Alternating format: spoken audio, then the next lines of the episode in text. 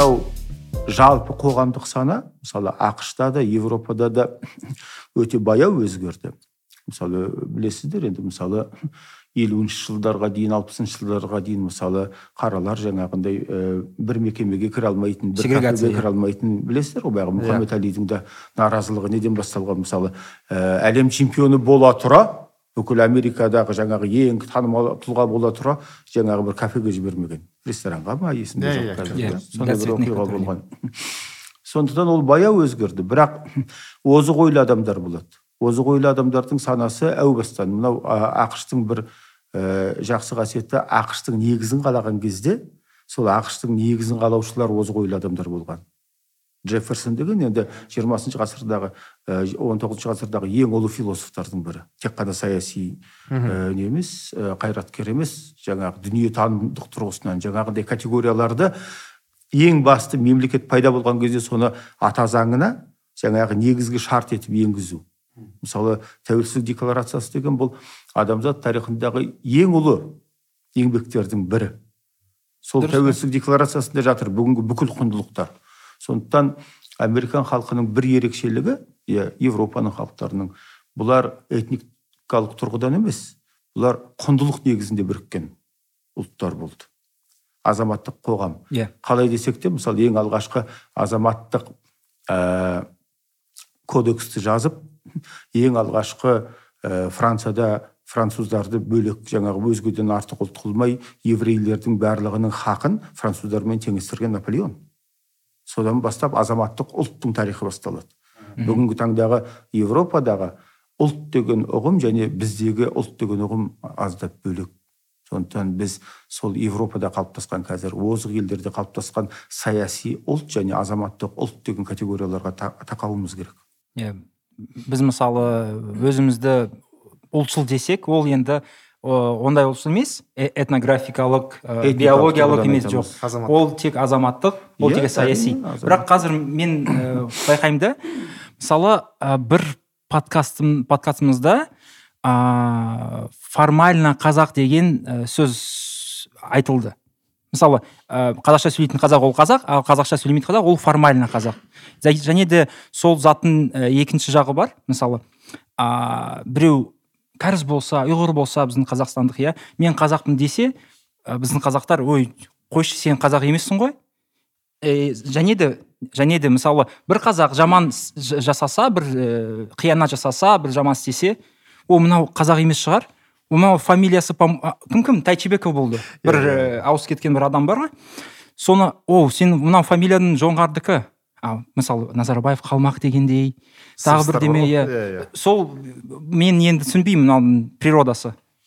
Енді сіз не ойлайсыз? өзің айтып отырсың ауысып ауысып кеткен ауытқуы бар адам деп оны талқылап та керек жоқ қой. Жоқ неге өйтіп бөлеміз деп жатыр да біздің иә. қоғамда? Мысалы мен формально қазақ емеспін мен қазақпын. Формально да неформально да. Да. Дикий дикий қазақ не дикий қазақ ол басқаша кішкене. Э, не намысыма тиеді енді айтып отырмын ғой. Бұл қоғамның өзі қалыптастыратын құндылықтарға байланысты. Қоғам осы мәселелерді талқылау керек жасырмау керек. Бізде мысалы мемлекеттік бұқаралық ақпарат құралдарының біреуі болсын осындай мәселелерді талқылай ма? Талқыламайды. Талқыламағаннан кейін ауруын жасырған өледі деген бар. Талқыламағаннан кейін құндылықтар қалыптаспайды. Құндылықтар пікірталастан қалыптасады. Әрине. Пікірталастан. Иә? Мынау ницшенің сөзі бар. Екі адам ұрысып қалған кезде ұрысып қалған кезде өркениет тарихы басталды деген. Ол не деген сөз? Ол жаңағы біреу біреуін бауыздап өлтіріп тастаған жоқ. Басынан жаңағы таяқпен тоқ өткізген жоқ. Ұрыса бастады. Ұрысу бұл диалогтың басы.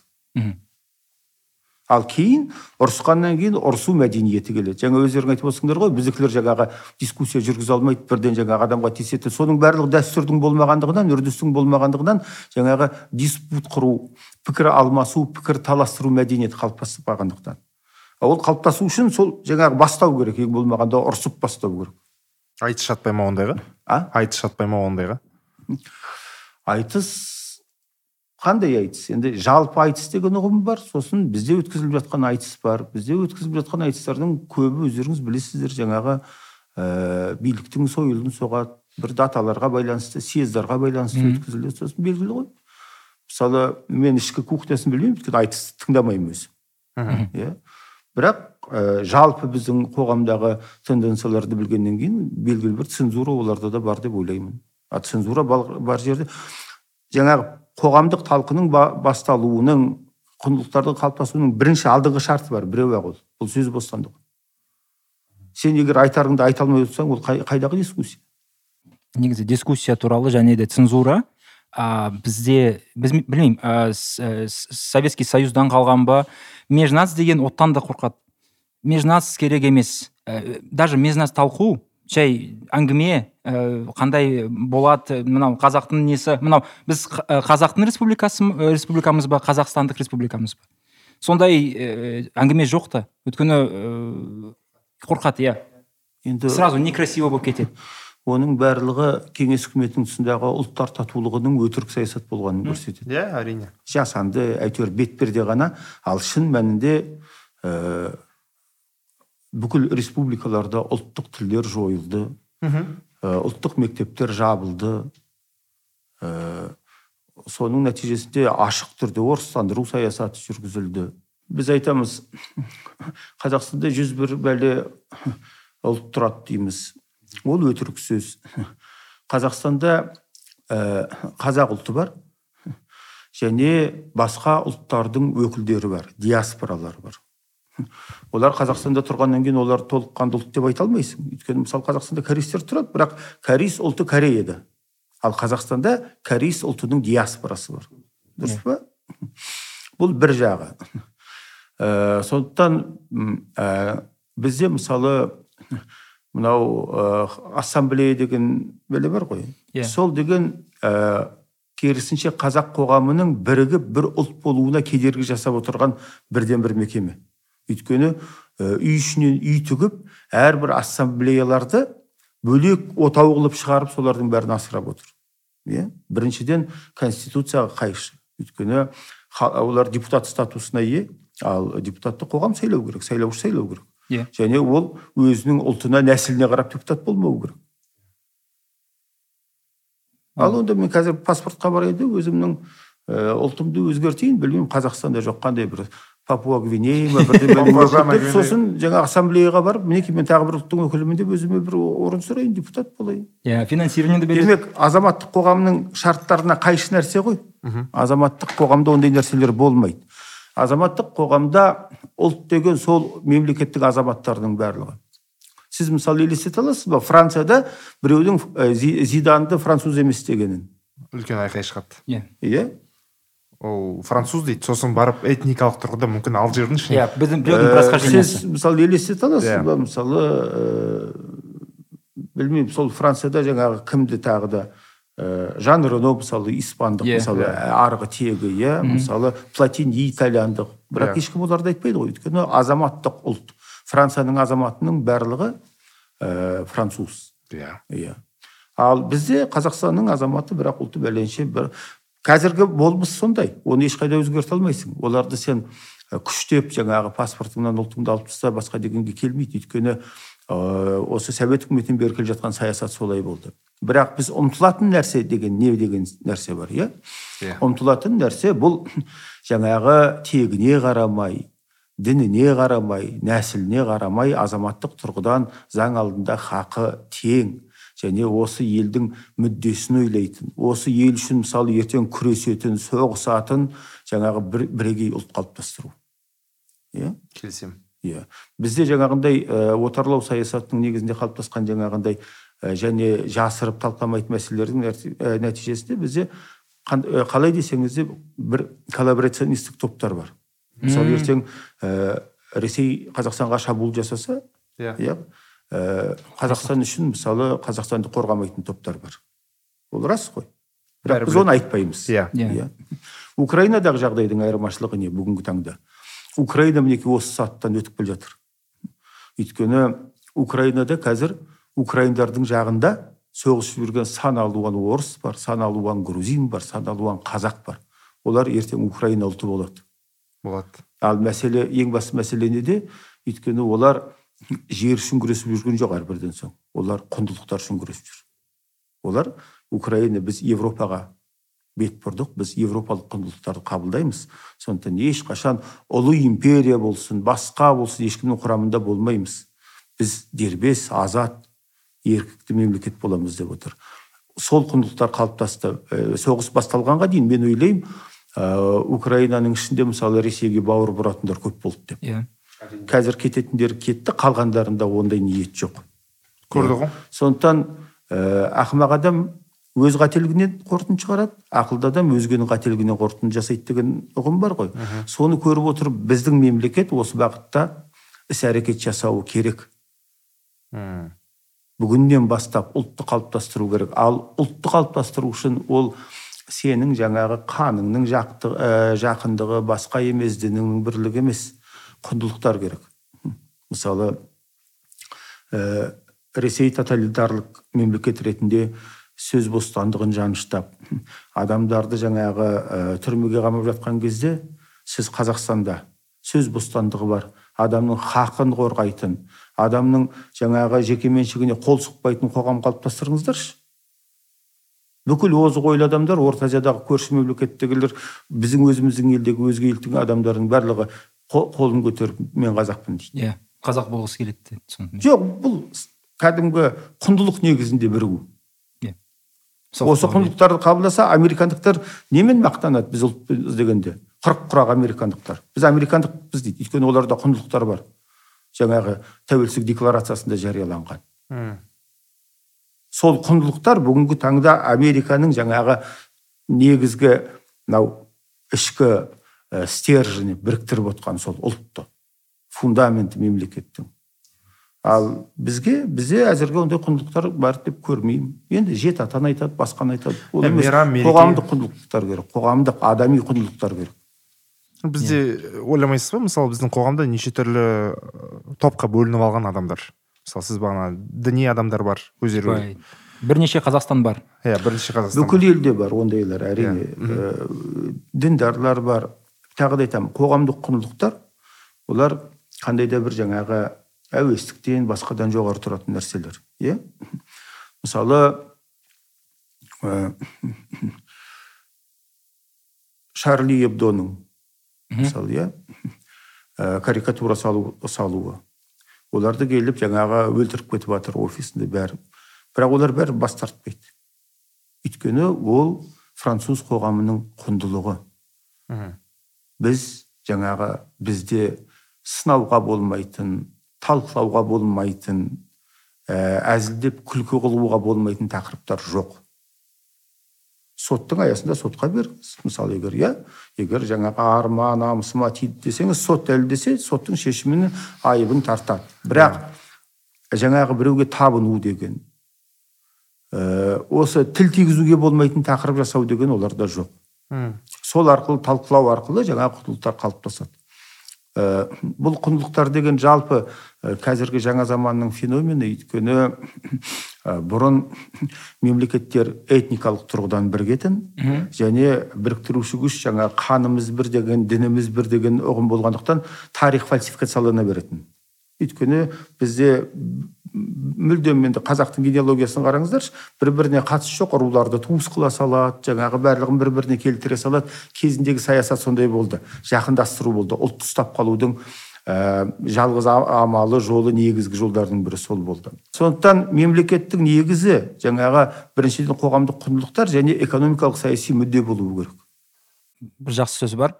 Мы э, италия италияның э, деген возрождение возрождение емес воссоединениедан кейін бір политик айтқан мы создали италию а теперь нужно создать итальянцев сол бізде құндылық керек иә? Десек қазір айта, адамдар айтады жақсы құндылық ә, енгізу үшін қазір біздің билік не идеология қалыптасу керек бірақ идеология ол бір бөлек нәрсесі шығар. Идеология деген бұл тоталитарлық жүйелердің құралы. Демократиялық жүйеге идеология керегі жоқ.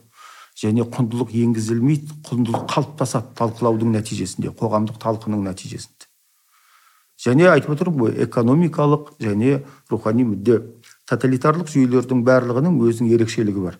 Умберто эко деген жазушының жаңағы мәңгілік фашизм деген еңбегінде жазылады ғой. Сонда айтады ә, бұлардың барлығы жаңағы біздің ә, негізгі формуласы жаңағы бір дін бір ұлт жаңағы және бір патша иә айнрайх иә гитлердің формуласы рейхті құрған бір қазақстан бір елбасы болғанда иә? сондай подкаст болды енді елбасы деген сөз немісшеге аударыңызшы. Фюрер? Фюрер? Иә фюрер. Деген бұл елбасы деген сөз иә? Ал үшінші рейхтің ұранына не болды? Тысячелетняя yeah, германия. мәңгілік ел біздегі бұл, бұл тоталитарлық жүйелердің барлығының ә, біріншіден бұл жақта онша ақылды адамдар бұл жүйемен ешқашан ынтымақтаспайды сондықтан бұлда, бұларда үлкен интеллект жоқ. Бұлар жаңа ештеңе ойлап таба алмайды. Сондықтан бұлардың ұраны жаңағы мәңгі ел болады жаңағы ата бабамыз біздің керемет болған қанымыз бір бір дін өзге діндерді жолатуға болмайды дейді бізге. Сосын дәстүрді сақтау болады дәстүр ең қасиетті нәрсе. Сосын бұларда жаңағы экономикалық даму болмайды. Ешқашан адам азаматтардың бақуаты артпайды.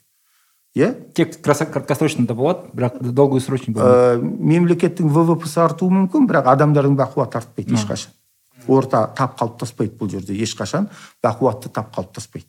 Өйткені бұларда диктаторлық жүйелердің барлығында ә, сол мемлекеттің тұрғындары мемлекеттің ұлылығына қол жеткізудің құралы ғана отын секілді. Ал ә, демократиялық елдерде басты құндылық бұл азаматтың хақы және мемлекет солардың мүддесінде жұмыс істейді. Руссо айттыңыз ғой? Руссодың ә, жақсы сөзі бар. Айта, қалай айтады? Орысша айтайын.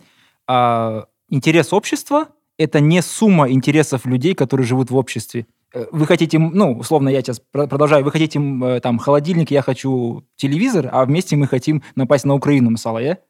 Ол э, очень странные вещи, когда накладываются интересы конкретной верхушки, там их э, захватнические идеи или какие-то вообще там утопические совершенно импери, империалистические мысли на то, что на самом деле нужно человеку. Бізге величие... Сонымен, қазақтарда сондай империализм бар ма? мини империализм болса сіздің ойыңызша. Қазақтарда анандай ә, саясат деңгейінде империалистік саясат жүргізуге мүмкіндік жоқ бүгінгі таңда экономикалық иә. Бірақ бір іште қалған психологиялық амбиция бар. Ә, енді басқаға шамасы жетпесе де осы орта азиядағы ең жаңағы сапалы халықпыз біз деген жаңағы сенім бар. Өзбектен артықпыз қырғыздан артықпыз деген. Ә, және оны қоздыратын көп жағдайда біздің мынау жазушылар. Ә, біздің жазушыларда біздің әдебиетте тіпті әлгі киноны қарап қойыңыз бізде үлкен комплекс провинциальности деген қалыптасқан иә?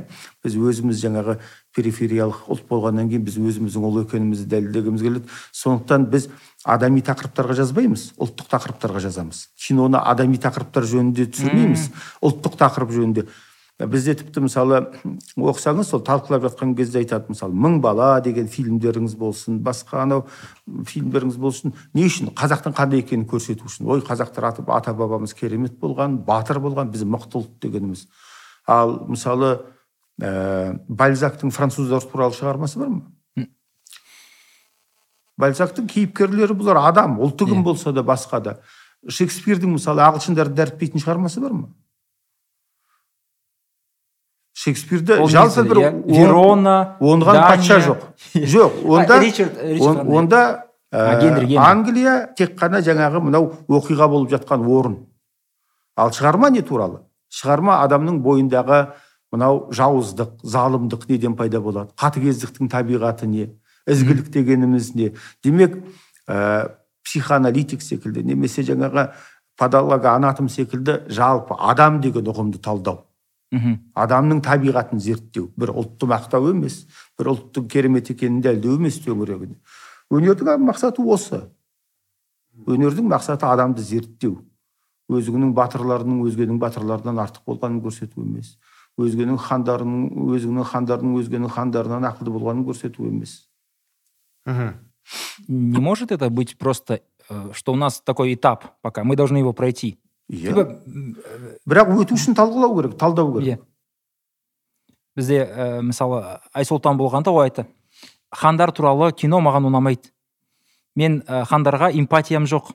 Я не могу себя сопоставить с ханом или даже батыром я хочу с обыч, обычный человек который живет в этих условиях фонда ә, вы упомянули войну в украине. Я прочитал ә, жаңа ғана бір мақала шықты ол поляктың несі журналисті поляк өзі.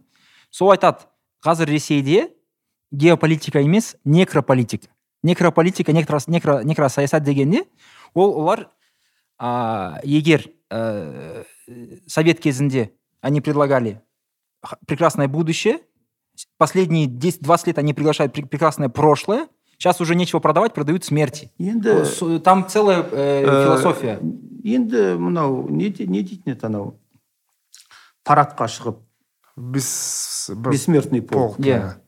Содан басталған нәрселер ғой бәрі. Жалпы ә, диктаторлық жүйелердің барлығы ә, мынау мойын артқа бұрып өмір сүреді. Өйткені бүгінгі таңда олар ешқандай экономикалық саяси реформа ұсына алмайды. Жаңағы айтқандай жаңағы бақуатын арттыра алмайды халықтың. Сондықтан олардың несі жаңағы сендердің елбасыларың жазған мақаласы секілді жаңағы анау ұлы даланың жеті қыры деп иә?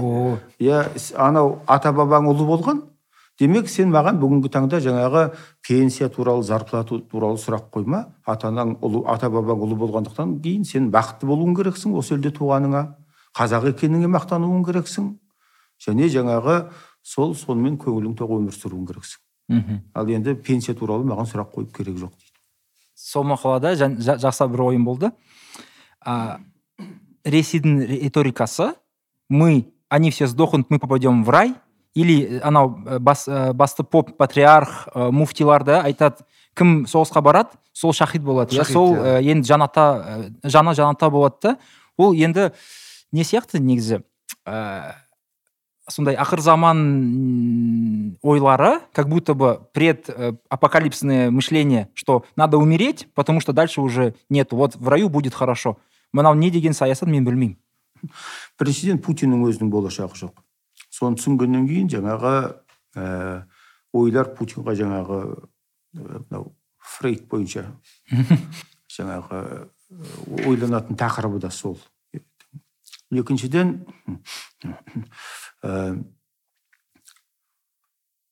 путин соғысты бекер бастаған жоқ қой. Путиннің басқа мынау ресей қауымына ұсынатын түгі жоқ. Экономикалық реформа жоқ даму жоқ. Ал бұған рейтинг керек. Иә. Yeah. ал ә, орыс халқы бір жағынан ресей халқы. отыз жыл бойы пропаганданың астында келе жатыр. Біз секілді оның сыртында әріден келе жатқан ресей орыс халқының бойында мынау ә, не бар? Империалистік дерт бар. Иә. Иә. Өздерін ұлы халық санау. Вы сказали что то предложить Путин, победоносная война, сразу ассоциации Николай II, тоже победоносная война, с Японией не получилось. И тут вопрос, а, у недавно читал э, статью какую-то, у Рейгана была жена, так. она была жена, и на Рейгана после того, как было э, совершено покушение, она нашла какого-то астролога, который там настолько влез в эту систему э, охраны президента, что там уже составлял ему графики по астрологическому этому и так далее. Сразу вспомнил Николая II и Распутина, то есть который тоже влез в его жену. Вот на нашу посмотреть элиту по разным э, источникам, в том числе Айсултан, не тот, который мы говорили, а другой, он писал, что очень много э, казахов, вот, очень богатых, которые там имеют э, власть и так далее, они прибегают к помощи бахса, шаманов, э, экстрасенсов, Как вы думаете, в чем природа этого э, явления? надандық білімнің жоқтығы надандық болды басқа ештеңе жоқ сосын мәселе әр адамның өз тарихы бар ғой жаңағы американдықтар айтатын секілді мен америкаға жаңа қалтамда бір доллармен келдім. Содан кейін бір алма сатып алдым да содан оны екі долларға саттым. Одан кейін екі алма сатып алдым да оны алты долларға сатып алдым ә, саттым дейді да. Ал содан кейін менің бір нағашым өліп қалды да маған бір миллион доллар иә иә. мұра қалдырды дейді. Сол секілді иә. Кімнің қалай байыған байығандығында мысалы стив джобстың қалай байығанын қараңыз. История жизни деген бар ғой иә? Өмір жолы әр адамның иә? Мысалы ә, кімнің баффеттің қалай байығанын қараңыз цукербергтің қалай байығанын қараңыз сосын біздің олигархтарды қараңыз. Өзінің білімінің арқасында өзінің интеллектісінің арқасында парасатының арқасында байыған ешкім жоқ бізде. Бізде ә, кеңес үкіметі құлағаннан кейін советтік элита ауысқан жоқ. Ал мынау үлкен билікте отырғандар бұлар кәдімгі қазақстанның қазба байлықтарын бөліп алды шикізат.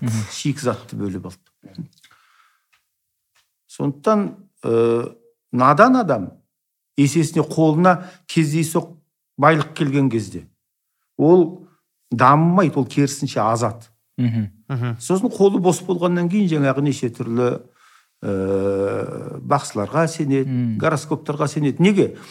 Мысалы мен ойлаймын путиннің бойында да сондай ауру бар деп иә? Ол бүкіл мысалы біздің жаңағы елбасыларының басқалардың барлығының бойындағы қасиет. Бұлар ешқашан саяси күреспен шыңдалған жоқ қой. Мм. мысалы ә, американың президенттері президент болу үшін қандай саяси жол жүріп Иә. иә? Биография қандай? Олар жастайынан бастап жаңағындай дебаттарға қатысады саяси пікірталастарға қатысады көпшіліктің алдына шығып сөйлейді мэр болады алдымен одан кейін губернатор болады сөйтіп сөйтіп барып шыңдалады. А біздікілер аяқ астынан болғаннан кейін мысалы путин барды да жай жүрген жерден қаңғып жүрген жерінен апарды да қоя салды ғой мысалы мас болып отқан кезінде елсін иә? Сол секілді ешқашан ондай үлкен лауазымды армандамаған адам кездейсоқ жолмен президент болған кезде үлкен ә, мемлекеттің басшысы болған кезде ол шынымен ішінен ойлауы мүмкін. Әй шынымен мені бір құдай қолынан жетелеп келе жатқан шығар. Деки менің миссиям бар шығар менің тағдырым осындай шығар. Избранный өйткені ол өмірінде армандаған жоқ қой. Ол еңбек сіңірген жоқ жаңағыдай президент болу үшін. Мхм.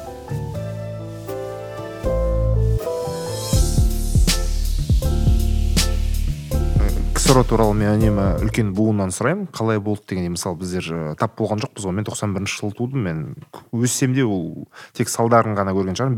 Бертін келе ыыы сіз енді сол кезеңде өстіңіз. Иә. иә білім алдыңыз. қалыптастым. Адам болды түгел толыққан То есть, ыыы, қалыптастыңыз. Айырмашылық мысалы көбісі айтады ксро кезінде жақсырақ болды дейді.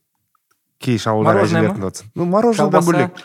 Иә. Ә, ксро кезінде жақсы болды дейтіндер бұлар орысша айтқанда обывательдер иә? Ә, ксро кезінде диктаторлық жүйе болды. Ә, өз ойын ашық айтқан адамдар не түрмеде не психушкада отырды. Иә дүкендердің барлығы қаптаған дефицит болатын. Джинсы алу кроссовка алу арман болатын. Сондықтан ол бос сөз. Ә, экономикасы тиімсіз. Дүкенге барсаң не бір сапалы киім жоқ жұрт деген импорт алу үшін арын сатуға дайын болады қай жері жақсы болады? Ешқандай жақсылығы болған жоқ. Бірақ басқа мәселелер бар. Ә, жұрт жастық шағын, шағын еске алады. Менің бір ағам болды. Ауылдан шықпаған қой баққан өмір бақи. Ә, ауылда жүрген кезде сол жаңағы ә, ешқашан төрге шығып көрмеген жаңағы жұрт сөз бермейтін жаңағы ә, кісінің жаманы деп жаңағы.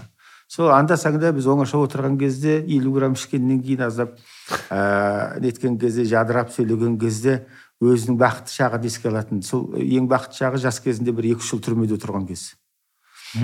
Өйткені біріншіден жас болды. Адам жастық шағы түрмеде өтсе ә, бақытты шағы бәрібір сол түрмеде өтеді. Адам жастық шағы соғыста өтсе бәрібір сол соғыста жа- бүкіл жастық шақтың қуанышы деген болады ғой. Адам қартайған сайын адам жастық шағын еске алып өмір сүреді.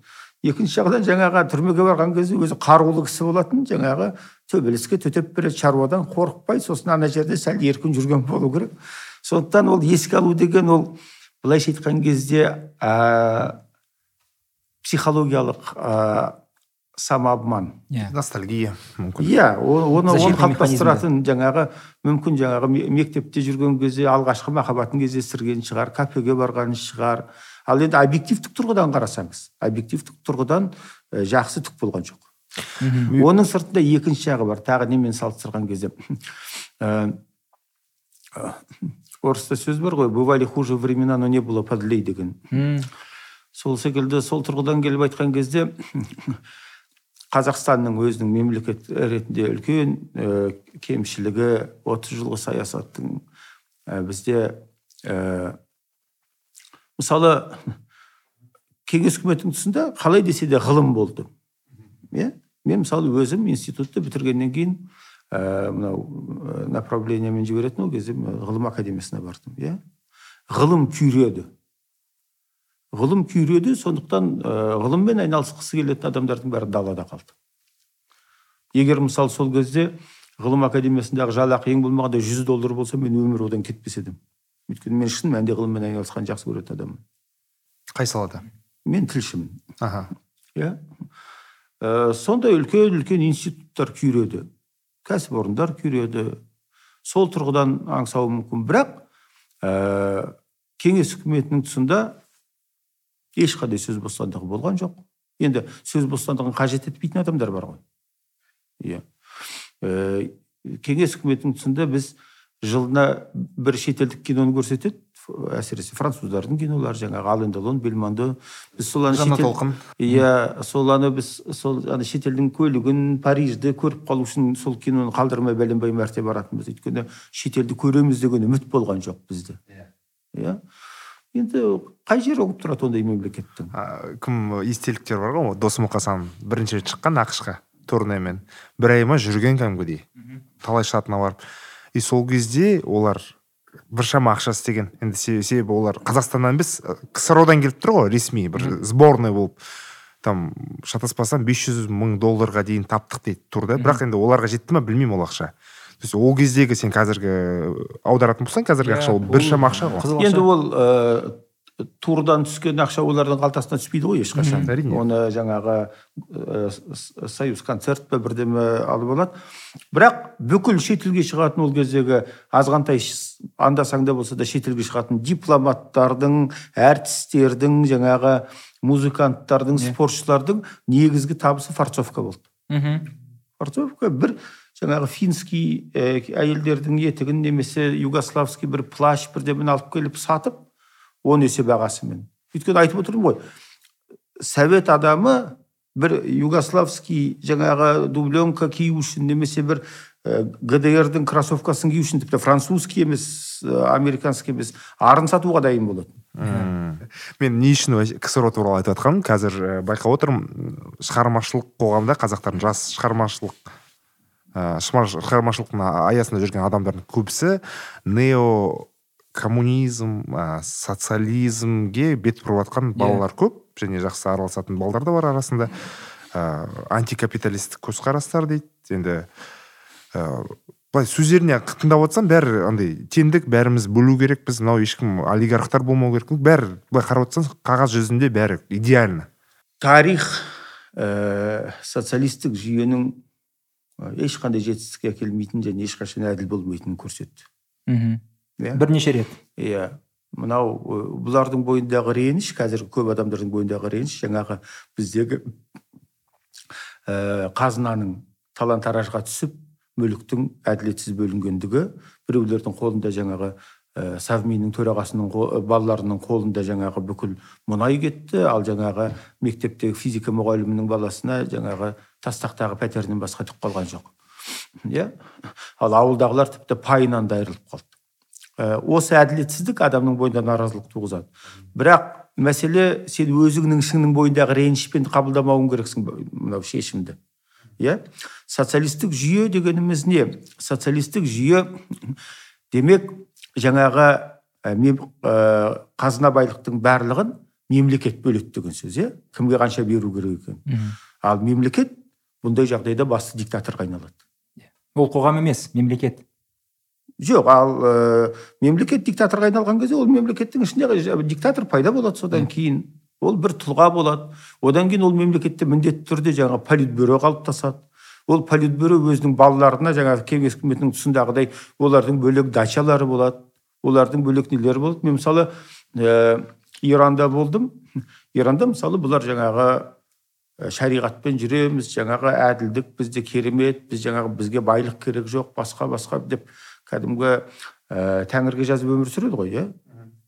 Бірақ ә, қазақстанның елшілігі тұрған аймаққа барсаңыз ол жерде жаңағы анау элитасының балалары тұратын өздері тұратын жаңағы коттедждер нелер олардың барлығы бмв мен жүреді форд ана порш каенмен жүреді бастарына орамал тақпайды жаңағы кафе барлары бар. Ал мына жаққа тағы халыққа айтатын сөздері бөлек олардың өмірі бөлек. Кез келген социалистік жүйе осыған алып келеді. Өйткені нарықта нарықтық қоғамда иә? Мынау ә,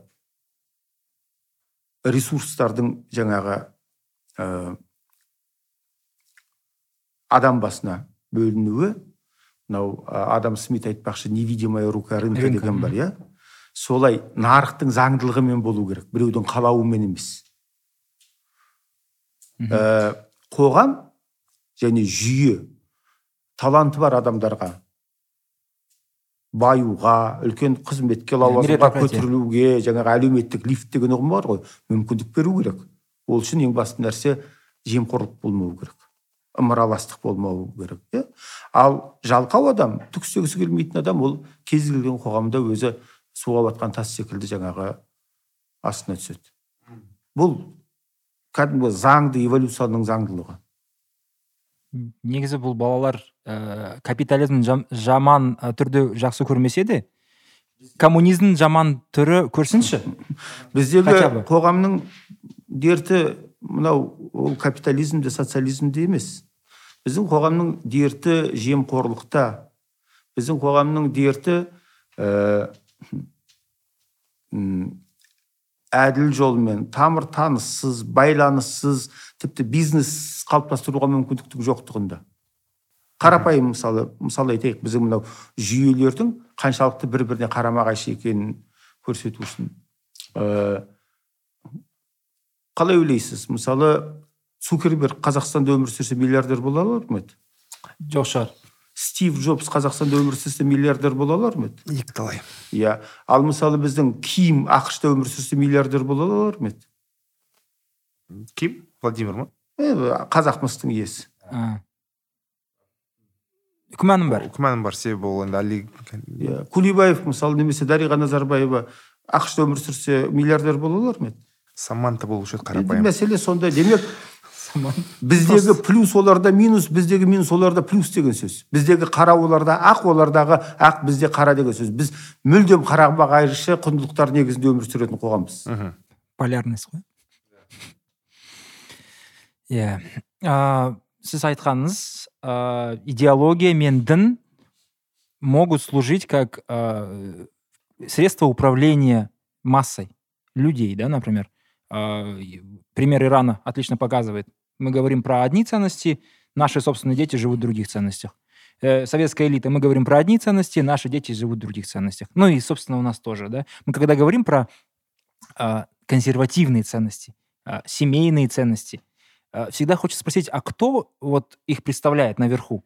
Вы же люди наверху чаще всего не, не примеры э, хороших семей и так далее. У вас, скорее всего, даже не бывает, не, не бывает семей. Мы до сих пор не знаем, кто чей сын там или кто чей не сын, да? Вот. И а, какой авторитет у вас, чтобы говорить о семейных ценностях? ол енді реально кто-нибудь пусть скажет кто но не вы. Вам я не верю. Жоқ дұрыс қой сондықтан сондықтан идеология болмау керек. Идеология деген ол билік басындағылардың бізге ақыл айту тырысуы. Солай болу керек. болу керек олар бізге ақыл айтуға ешқандай хақы жоқ. Жаңағы бір жағынан моральдық этикалық тұрғыдан өзің айтқандай екінші жағынан ол тіпті демократиялық қоғамда да. Президент бұл бір елдің ең үздік ең ақылды адамы деген сөз емес. Жоқ. Ол небары жаңағы жалдамалы менеджер. Оның мақсаты міндеті конституцияның жаңағы заңның бұзылмай жұмыс істеуін қамтамасыз ету. Болды. Онда басқа ешқандай міндет жоқ.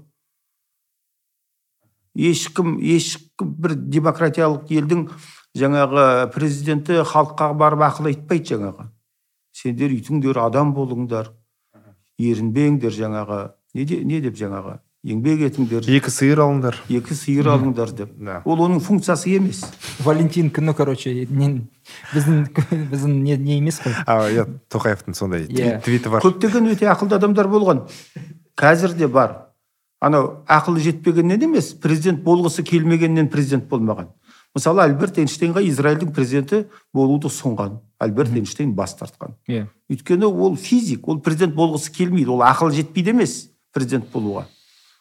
Ол өзінің сүйіктісімен айналысқысы келеді. Бір физикті білеміз ғой президент болғанын асқар акаев деген акаев иә. Жаман бір үлгі иә?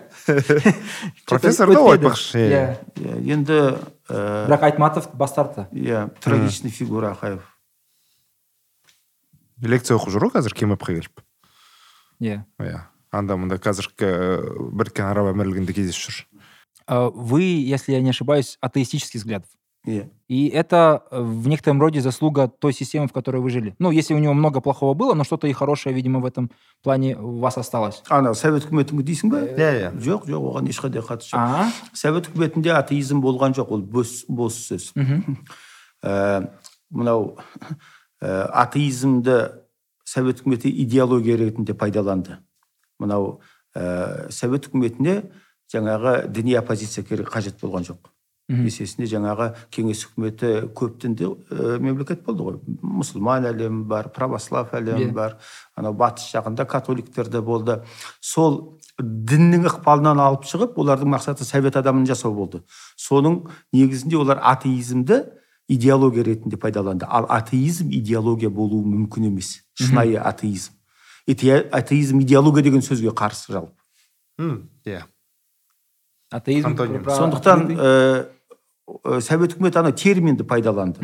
Мысалы атеизмнің негізі не? Атеизм мысалы пайғамбарларға сенбейді тылсым күшке сенбейді. Атеизмда сынауға болмайтын тұлға жоқ. Дұрыс па? Иә. ал совет үкіметінің тұсында пайғамбарлар болды. Ленин сталин маркс энгельс оларға тіл тигізуге болмайды. Оларды сен жаңағы ә, мектепте сабақта отырып бүйтіп сақалын бірдемесін сурет салсаң жаңағы сені жаңағы мектептен шығарып жіберетін. Иә. мен өзім сөйтіп мектептен шығып кете жаздағанмын баяғыда кімді салдыңыз ленин? Ленинді ма біреуді сөйтіп ә, бүйтіп мүйіз салып бүйтіп отырған кезде менің сәуенова деген мұғалім ананы көріп қалып ә, тарихтан беретін мынау не масқара не? деп менің ә, қалған себебім жалғыз ә, ол өзі айтқан маған егер мынаны біреу көретін болса екеуміз де құримыз деп. Сосын өзі өзі құриын ба деп қорыққаннан кейін мені де сатып берген жоқ сіз айтып отырсыз бағана та- тарих оқыған сәлменова деген кісі. Маған жай ой ол кездегі тарих пен қазіргі 91-ден бері қарай тарих қаншалықты өзгерді?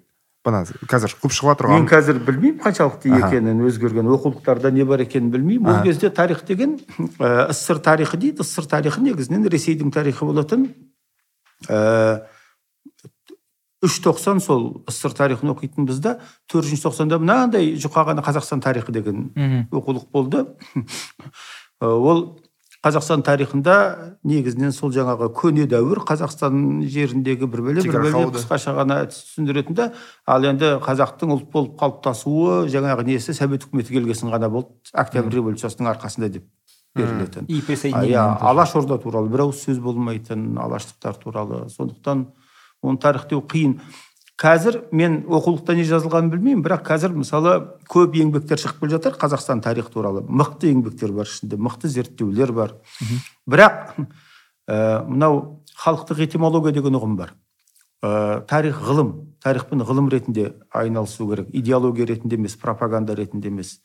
Ә, тарих оқырманға ұнау үшін жасалмайды. Әдетте тарих ешқашан ұнамайды егер шынын айтатын болсаң Мгм. Ал бізде қазір жазушылардың бәрі тарихшы болып кетті да. Ә, ғылыми позиция ғылыми көзқарас болмағаннан кейін тарихты дәріптеп беру әдемілеп беру тенденциясы басталып кетті иә. Иә. хандардың бәрі ғажап болған керемет болған ата бабамыз ғажап болған шумерлер де қазақ болған атланттар да қазақ болған. Иса да қазақ. сондықтан осы нәрселер бұзады. Бірақ әрине көп тарихтың қазір басы ашылып жатыр. Кеңес үкіметінің тұсында айтылмаған тарихтың. Мысалы көптеген архивте әлі бас ашылмаған ғой бізде. Архивы дейді ғой бір- мен енді ойлаймын бізде көне дәуірдің архивтері ә, зерттеліп жатқан болу керек. Бізде әлі күнге дейін кеңес үкіметінің тұсындағы архивтер ашылмай жатқан шығар. Иә. өйткені ә, кеңес үкіметіндегі шындықты айтуға біздің элиталар дайын емес. Өйткені біздің элиталарымыздың барлығы айтып отырмын ғой сол кездегі совмин төрағаларының бірінші екінші хатшылардың балалары. Иә олардың батылы бармайды. Өйткені олардың жаңағы өздерінің өздері болмаса әкелерінің ісі жатыр. Мхм. Иә бізде әлі күнге дейін мысалы 86 жылғы ә, желтоқсанның тарихы ашылмай жатыр. Неге? Өйткені желтоқсанда бізде элита ауысқан жоқ. Бүкіл елдерде демократиялық өзгеріс болған елдерде кеңес үкіметінен кейін жаңа саяси элита келді. Иә? Мысалы украинада болсын мінекей зеленскийлар оған дейінгі ющенколар ең біріншісі оңай кетіп қалды ғой тіпті. Прибалтиканы айтпағанның өзінде. Ә, элитасы ауыспаған елдер енді ә, ресейде аздап демократиялық жаңа элита қалыптасты кезінде немцовтар нелер бірақ оларды құртты ақыры. Сол жағынан ел- елсінді мақтайды ғой. кгб ның адамдары құртты. Ал мүлдем элитасы ауыспаған елдер бұл мына орта азияның елдері ә, сосын жаңағы мынау ә, беларустар эмамалилар иә назарбаевтар. әзербайжан солар. Бізде 86 жылы мынау мінбеде тұрған адамдар әлі мінбеде тұр. Ал 86 жылы ә, теңдік талап етіп алаңға шыққан адамдардың балалардың бәрі әлі күнге дейін алаңда жүр. Элита ауысқан жоқ. Ә, эволюцияның заңы бойынша 86 жылы алаңға шыққан жігіттер билікке келу керек еді бізде сол өзгерген жоқ. Бізде әйтеуір партбилетін тығып тастады да бірақ сол компартияның мүшелері әлі күнге дейін саяси элитасы қазақстан. Иә кейбіреулер айтып жүр ғой мен сексен алтыда талпан басқарған мен деп кейбір адамдар. А, кей деректерге қарасақ ол керісінше қарсы болған. Оны бәріміз білеміз. Иә бәріміз. алтыншы жылы өйткені алаңда болғанбыз. Сондықтан да қазір айтып отырмыз ғой біздер қаңтарда болған оқиғаны неге шығармайды деп.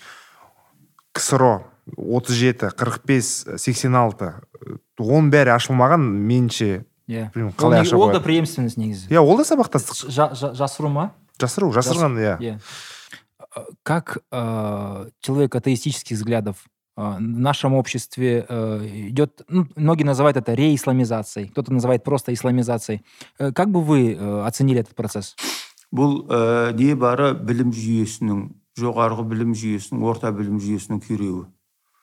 Мынау себеп болады сосын салдар болады иә? Ә, діндарлықтың артуының басты себебі бұл білім беру жүйесінің сапасының төмендеуі. Білім беру жүйесі ғылым дамыған жерде міндетті түрде діндарлық азаяды. Бұл бір біріне тікелей себеппен салдар. Бірақ та мен діндар адамдардың өкілі емеспін бірақ та мен ойымша былай мысалы кейбір адамдарды танимын мен ііі ә, тағдырлары қиын өмірлері қиын болды да жалпы. Басынан бастап старттары онша емес адамдар. И олардың өмірлерін түсіндіру үшін олардың банағы өмірде бір тірегі болу үшін дін болды да қандай да бір дін біреу христиан біреу ислам мысалы. Кей кезде көмектесетін сияқты да деп ойлаймын да мен. жоқ ол адамның өзіне сен психолог көмектескендей көмектесуі мүмкін. Бірақ ол діннің арқасында бір ә, бизнес дамиды немесе басқа деген сөз емес ешқашан ғылыми жаңалық ашылады немесе диссертация қорғалады деген сөз емес. Ол жай адамның өзінде әсіресе біздің қоғамда. Біздің қоғамдағы ең үлкен проблемалардың бірі бізде жастар болашағына сенбейді. Өйткені қиын. Біріншіден әділдік жоқ. Не сотта не полицияда еш жерде әділдік жоқ. Жұмысқа тұру үшін тамыр таныстық керек. Феодалдық жүйе бізде айтқанда бізде қазіргі жүйе бұл бюрократиялық феодалдық жүйе. Өйткені бізде жиырма жылдап ә, құр ана облыстан мына облысқа ауысып жүретін әкімдер бар иә? Ол феодалдар. Олар өмірі қызметінен түспейді. Немесе бір министрліктен екінші министрлікке сол сол оның қарамағындағылар бұлар феодалдың жалшылары. Иә сондықтан бұндай жүйеде әділдік жоқ жүйеде адам әділдік іздейді бәлкім діннен іздейтін шығар. Сонда ешқашан сенген жоқсыз ба? психологиялық тірек жоқ. Ешкімге сене алмағандықтан кейін бұларға қауым керек. Бұлар ең болмағанда тіпті ең тұрпайы түрі. Ол бүкіл қоғамда бар. Өзіне жаңағы өзін орысша айтқанда самореализация жасауға. Демек өзін ақтарып ішіндегісін ақтарып жетістікке жетуге мүмкіндігі жоқ қоғамда. Әсіресе психологиялық тұрғыдан ә, әлсіз адам міндетті түрде қауым іздейді мысалы совет үкіметінің тұсында жаңағы ана жерде мына жерде оқитын жаңағы балалар район район болып бөлінетін. Өйткені жалғыз өмір сүруге қорқады. Біреу сабап кетсе ең болмаса өзіне өзі жауап бере алмағаннан кейін ең болмағанда маған болысатын біреулер болса екен дейді. Иә? Қазіргі діндегілер де солай. Бір қауымның мүшесі болсам әйтеуір өмір сүру жеңіл ғой. Ертең мысалы ә, үй салам десем ең болмағанда келіп жаңағы көмектеседі ғой. Немесе иә немесе жаңағы бір бизнес бастасам біреулер көмектеседі ғой деп тірек іздейді оның басты негізі сол. Мына психологиялық сенімсіздік. Но в, э, вот например э, обычно когда критикуют книги например докинса например да говорят, что не учитывается институциональная э, функция религии. Вот как вы сказали, а, но ну, немножко в другом смысле. А, есть общины разные, да, и в этих общинах какие-то принятые вещи. Человек э, к общине, который относится, он может не верить в Бога, ну, на мистическом уровне, что вот есть Бог, там, эволюции не существует. Он просто культурно относится к этой общине, и эта община что-то делает там. По воскресеньям они там собираются, благотворительность, э, отправляют детей учиться.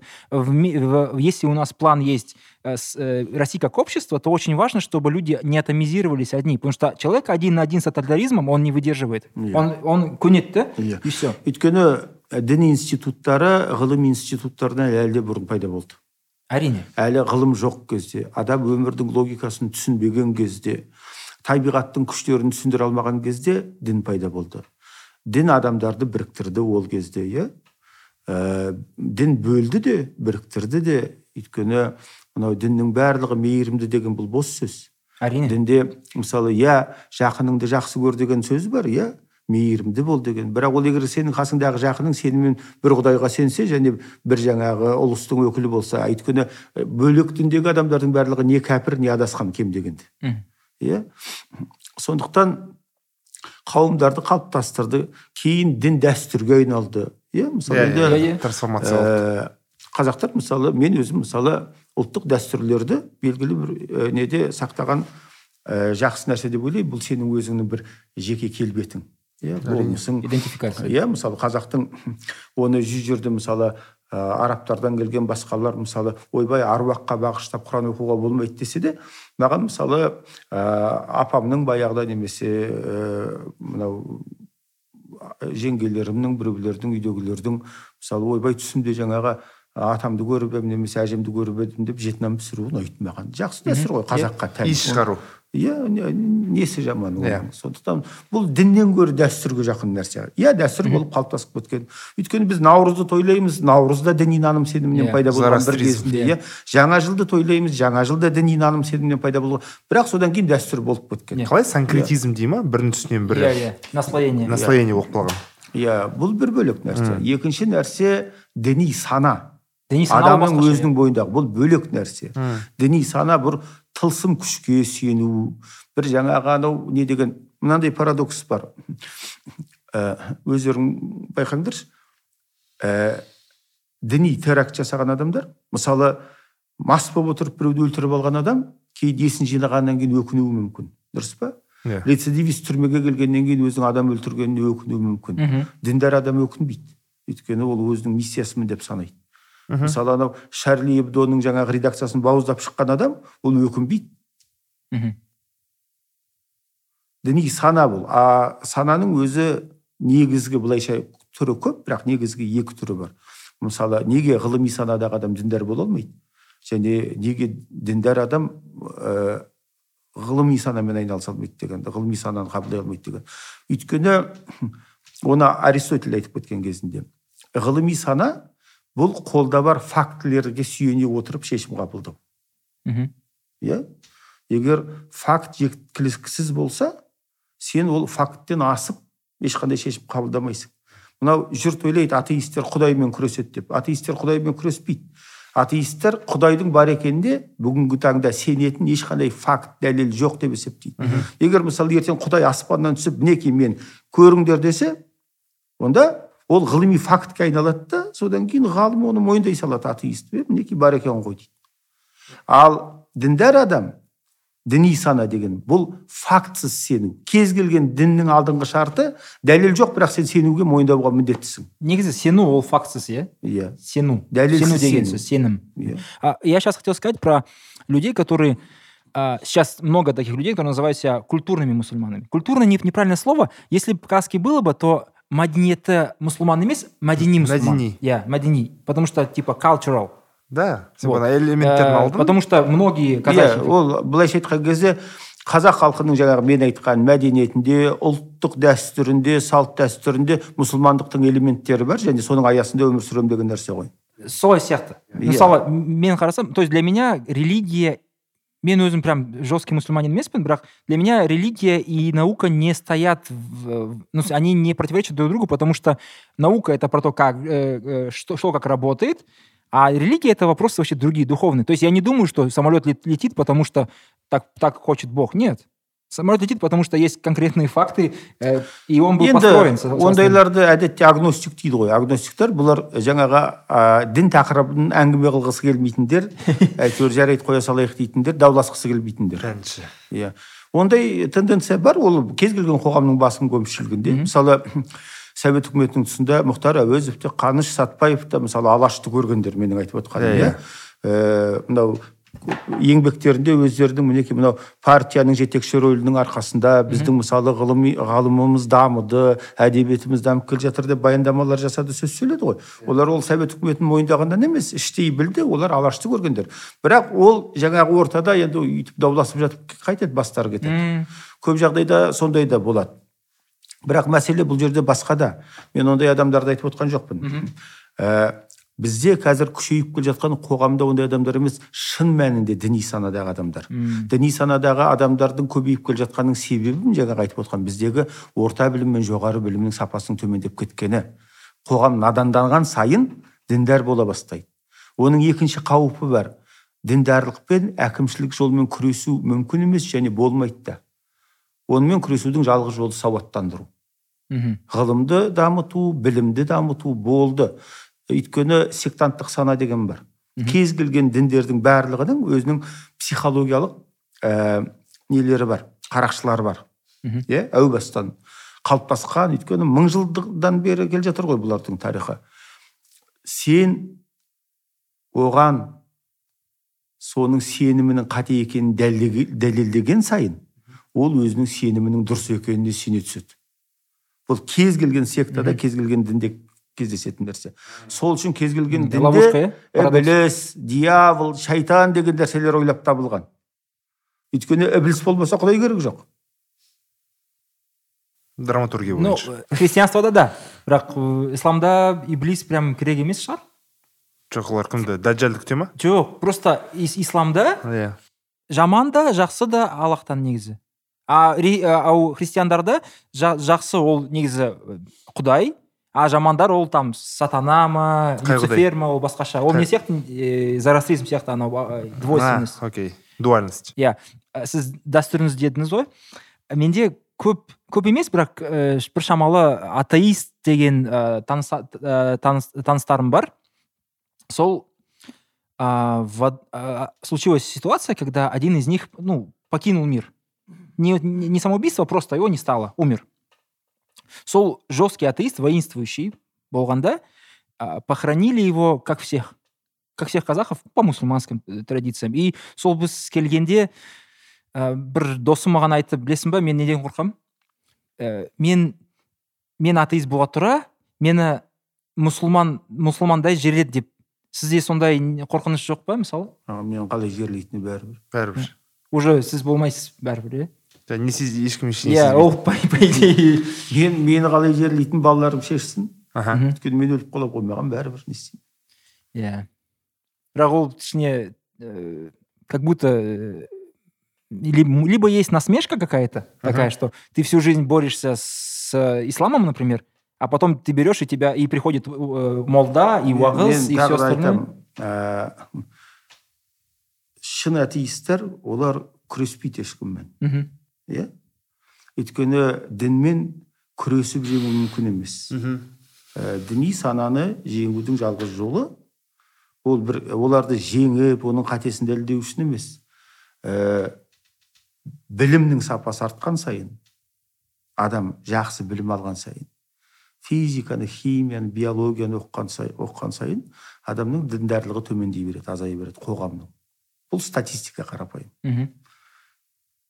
Ғылым дамыған елдерде мысалы ә, космосқа ракета ұшырып жатқан елдерде жаңағыдай компьютер шығарып жатқан елдерде жаңағы технология мерседес бмв шығарып жатқан елдерде ол жерде діннің ықпалы азая береді. Қоғам жалпы зайырлы болады. Дін мысалы сол өзіңнің жеке сенімің немесе жаңағы ә, мәдени орта болып қана қала береді иә? Өйткені адамның көзі ашылады. Иә. Ал мектебінде білім берілмейтін институттарында дипломды ақшаға сатып алуға болатын оқуға таныстықпен түсетін ортаның барлығында ол жерде жаңағы дін белең алады. Иә тек қана дін емес мен нақты дінді айтып отқан жоқпын.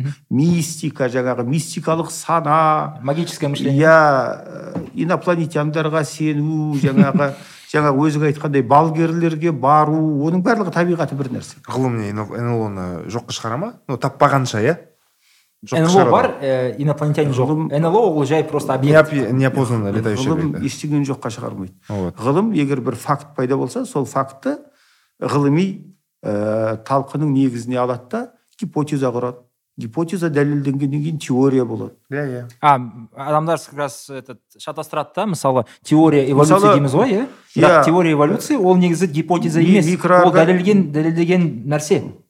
Иә? Қайсы? Мысалы біз теория эволюция дейміз ғой. Сол теория эволюции көп адамдар жатыстырады типа ол жай теория. Ол, ол типа шындық емес. Бірақ ә... теория деген бұл белгілі бар фактілердің негізінде иә? Yeah. қабылданған дәлелденген нәрсе. Жай термин? жаңа фактілер пайда болса теория өзгеруі мүмкін немесе түрленуі мүмкін. Мысалы бертінге дейін жаңағы ең төменгі бөлінбейтін бөлшек атом болып есептеліп келді. Иә қаншама ғасыр бойы. Yeah. атом бөлінбейді деп есептелді. Кейін атомның да бөлінетіні ыдырайтыны yeah. дәлелденді. Одан ғылым құрып қалған жоқ одан ғылымның принциптері өзгерген жоқ. Бірақ жаңа ғылыми факт пайда болды.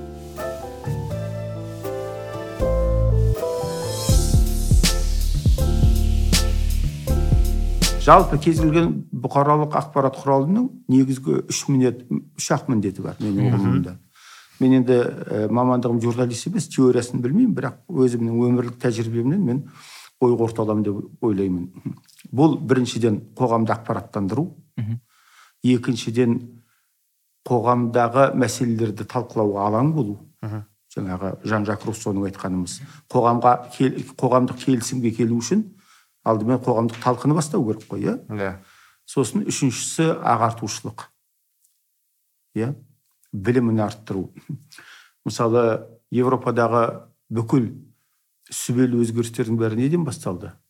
18 сегізінші ғасырдағы ағарту дәуірінен. Вольтерлардан. Иә. Yeah. ә, білім бұл тек қана элиталардың үлесі емес. Ә, білім жалпы қоғамға ортақ. Ұлтқа ортақ нәрсеге айналды. Дұрыс па? Мынау тапқа жікке бөліну. Үшінші тап деген болды ғой. Yeah. Иә. третий сословие деген иә. yeah. мысалы ә, білім ол кезде тек элиталардың жаңағы ақсүйектер ғана оқитын білетін жаңағы нәрсе болса мінекей ә, ағарту дәуірі европадағы ұлттың көзін ашты. Ол процесстер ә, бізде болды ә, әлбетте алтынсариннан басталды. Алтынсарин жалғыз адам хрестоматия жазып өйткені ағартудың алдыңғы шарты оқулық жазу. Оқулықсыз ағарту болмайды. Ә, қазақстандағы мысалы анау ә, діни оқу орындары олар ә, ұлтта ә, ағартушылық жұмысқа жатқызбаймын мен өз басым мысалы иә медреселерде. Ә, хрестоматия жазып мектеп ашқанның арқасында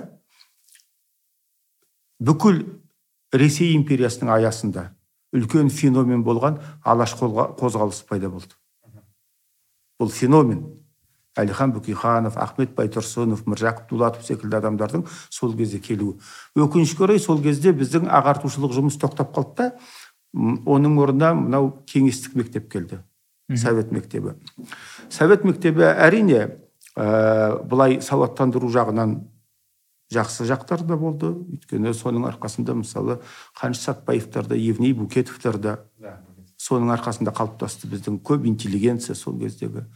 Бірақ совет ә, мектебі совет жүйесі секілді былайша айтқан кезде ә,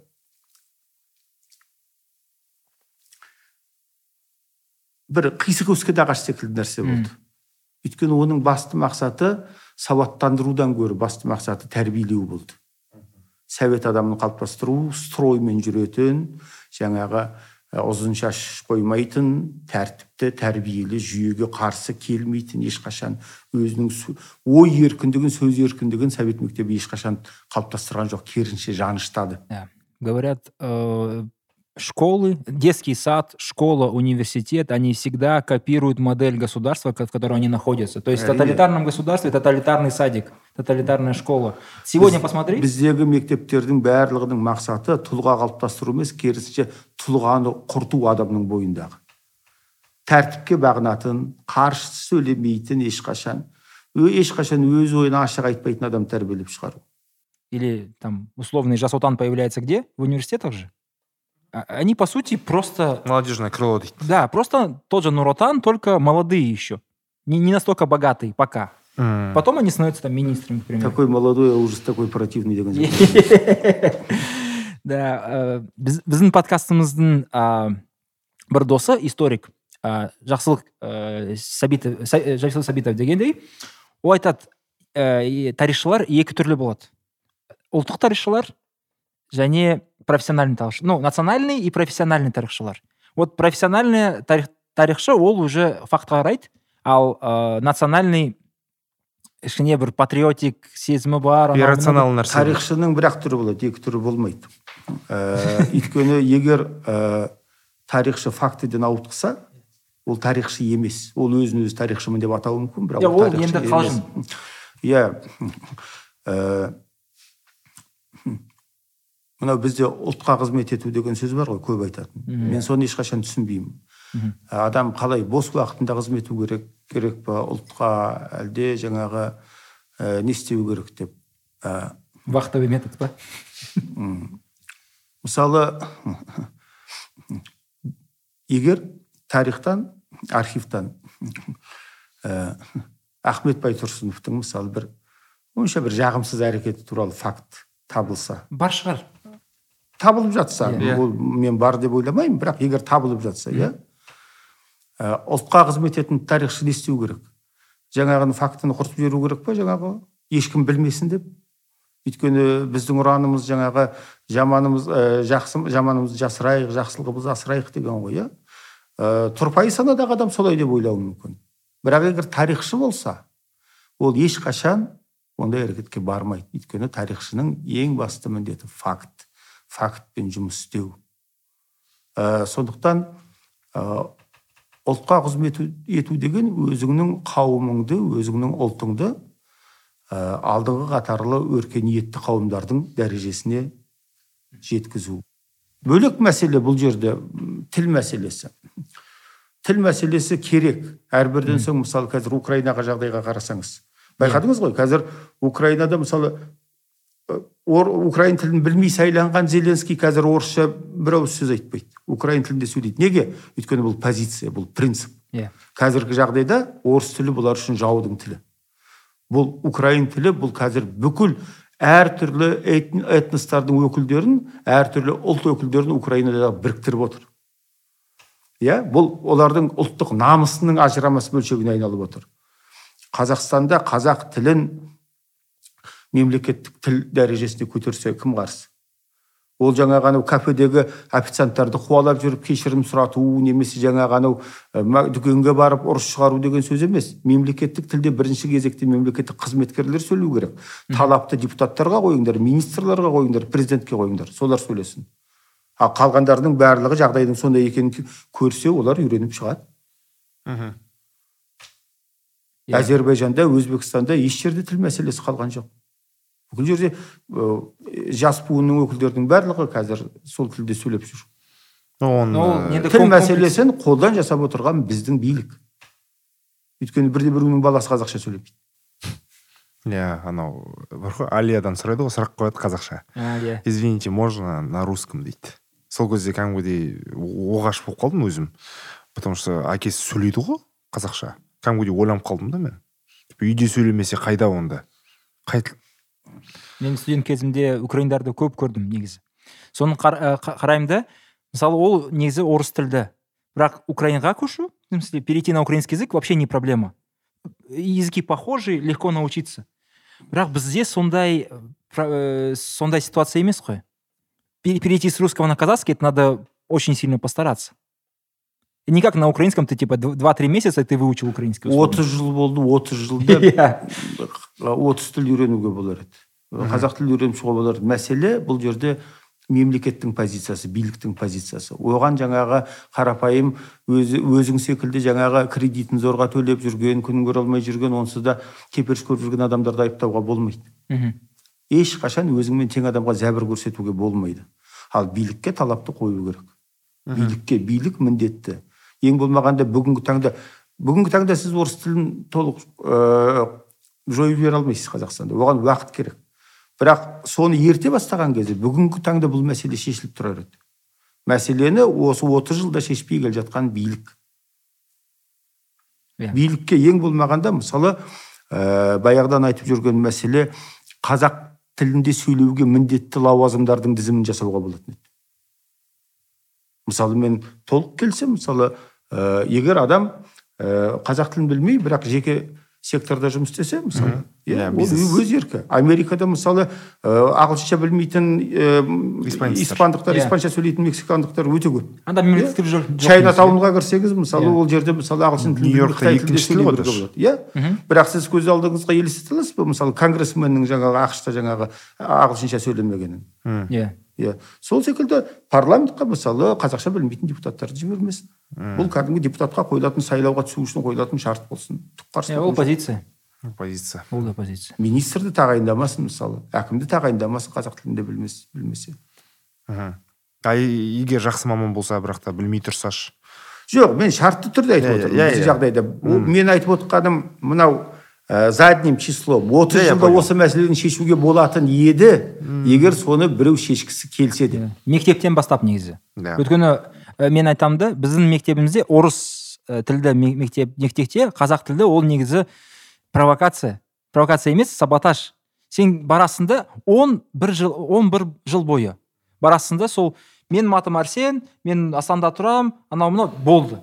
Сен ә, нен мектептен шығасың да қазақша бірде бір сөз айтпай айта алмайсың. Нормальный Ал сөйлем де қазіргі жағдайда мәселе шешілмегендіктен бұл мәселені саяси саудаға айналдырады көбі. Иә? Мысалы мен бүгін оқыдым ғой деймін интернетте мысалы динара егеубаеваға айып тағып жатыр дейді қазақша сөйлемейді М, Ай, осы елде міне иә? қазақша сөйлемейтін жалғыз адам динара егеубаева ма екен иә. Ол бүкіл буын негізі. Иә. Сенің бүкіл ана билік басында отырғандардың жартысы қазақша сөйлемейді. Мхм. А ол не үшін? Ол динара егеубаеваны жаңағыдай сайлауға өткізбеу үшін. М, осыған дейін қаншамасы келді ғой дейсіз да Иә. білмей түкте. Қызық. Иә. М. біздер бір топ блогермен неге барғанбыз? Ә, жасыбай баянауылға. Сол жерде торайғыр деген көл бар. Сол жерде сұлтан махмұд торайғырдың несі бар? Мазары бар. Болған шығарсыз. И бізбен бір группада болған бір жігіттер олар намазхан жігіттер. И анаған кірмеймін деді бізбен бірге. Неге дегенде ә, сұлтан махмұд торайғыровтың бір әйгілі мәтіні бар екен. Ол құдайға сенбейтін сенбеймін дегендей. Бағытта бір пәнші атеистік ы, агностик бір мәтіні бар екен. Сондықтан да мен бұл мазарға кіргім келмейді деп айтты. Сол кезде қызық болған өзіме. Типа, қандай қалай әсер етеді ол саған Ә, одан сұлтан махмұд торайғыровтың беделі шайқалмайды. Сол сол. Ә, қазаққа сұлтан махмұд секілді еңбек сіңірген адам шамалы.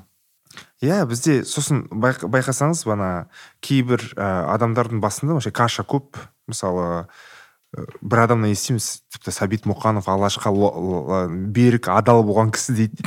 Бір ә, сәкен сейфуллинді мінсіз дейді. Мысалы барлық адам мінсіз бол- бола бермейді адамдар. Жоқ ондай адам мінсіз дейтіндей бірақ ә, оны адамның сондай кемшіліктері ғой оны адам қылатын адами келбет. Иә. Бізде бір андай кәдімгідей андай бар ғой бір мұражайға салып қояды сондай кейіп адамдарды. Алаш Енді- болсын. Ә, жалпы мынау ә, эволюциялық деңгейі төмен тұрпайы санадағы адамдар өте ашуланшақ келеді олар өздерін намысшылмыз дейді М. Ә, олардың термині бөлек бірақ жалпы ашуланшақ келеді көрген нәрсеге ашуланады иә сондықтан ә, мынау ә, сынаса біреуді жаңағы ә, сәкен сейфуллинді сынаса жаңағы арғындар ренжіп қалады иә кімді сынаса тұрар рысқұловты сынаса дулаттар ренжіп қалады деген секілді руынан шыққан адамға шаң жуытқысы келмейді өзінің ауылынан шыққаны. Қызыл жебе. Иә бұл енді ә, тұрпайы сананың белгілері. Өйткені мен айтып отырмын ғой мысалы ә, сұлтан махмұд торайғыровтың ә, мазарына кірсең де кірмесең де сұлтан махмұд торайғыровтың ә, поэтикалық талантын сен оның адалдығын сіңірген еңбегін жоққа шығара алмайсың сізге жеке сұрақ. Сізге осы біздің тарихымыз енді үлкен деп атамыз. Жақсы жиырмасыншы ғасыр он тоғызыншы ғасырдың соңынан бастап сізге үлгі тұтар рол модел дейді ғой ролевой модель. Ә, қазақ кім? Жоқ менде ондай үлгі тұтар кумир емес енді? кумир ешқандай жоқ. Бірақ мен ойлаймын ә, мынау бізде қазір ә, жошы ханнан бастап атады қазақ мемлекеттігін. Жошы ханға ескерткіш орнатайық дейді. Абылайды айтады басқаны айтады. Ә, мысалы абылайды біз қазір көп дәріптейміз ғой иә? Ә, ең ұлы хандарымыз абылайдың керемет тұлға болғаны рас. Бірақ абылайдың шынайы бағасын шоқан уәлихановтың өзі берген. Немересі туған шөбересі шөбересі иә абылай хан деген шығармасында ол жазады абылай өзінің жаңағы саяси көрегендігінің арқасында ұзақ уақыт ресейге де жаңа қытайға да бас имей өзінің тәуелсіздігін сақтап келді еркіндігін сақтап келді бірақ абылай ешқашан қазақ руларының жаңағы ауызбіршілігін қадаған емес. Өйткені төре тұқымында әкеден балаға қалатын өсиет бойынша қазақ руларының дүрдараздығы төре тұқымының билігінің тұғыры дейді. Шоқан уәлиханов жазады оны. Ол қазір енді қазір анау ру арасындағы разборка бастау үшін емес. Бірақ түсіндім. ә, шоқан бұл ғалым адам. Сосын ә, бағаны әділ береді. Өзінің атасын әсірелеп көрсетпейді. Сол заманның контекстінде сол ортада қалай болғанын шындығын жазады. Ал біздікілер келеді да соны әсірелеп мақтағысы келеді. Жаңағы өздерің айтқандай. Сәкенді ұлы құлақтады қазір сәкенді алаштың мүшесі болған тіпті әли, әлиханмен дос болған дегендей қылып келтіргісі келетіндер бар. Сәкеннің сәкеннің жазған хаттары тұр архивта. Иә тұрардың жазған хаттары тұр архивта. Қазақстанды қазақ басқаруға болмайды. Мынау алаштықтар қайтадан белең алып кетіп жатыр деген үстерінен жазған арыздар. Ә, саяси иллюстрация керек. Біз ұлт боламыз десек біз рулық санадан арылуымыз керек. Егер біз баяғыдай тек қана жаңағы ру аралық компромисспен мынаны да жамандамайық мынаны да жамандамайық деп өмір сүретін болсақ онда біз ұлт емеспіз онда біз рулар одағымыз деген сөз.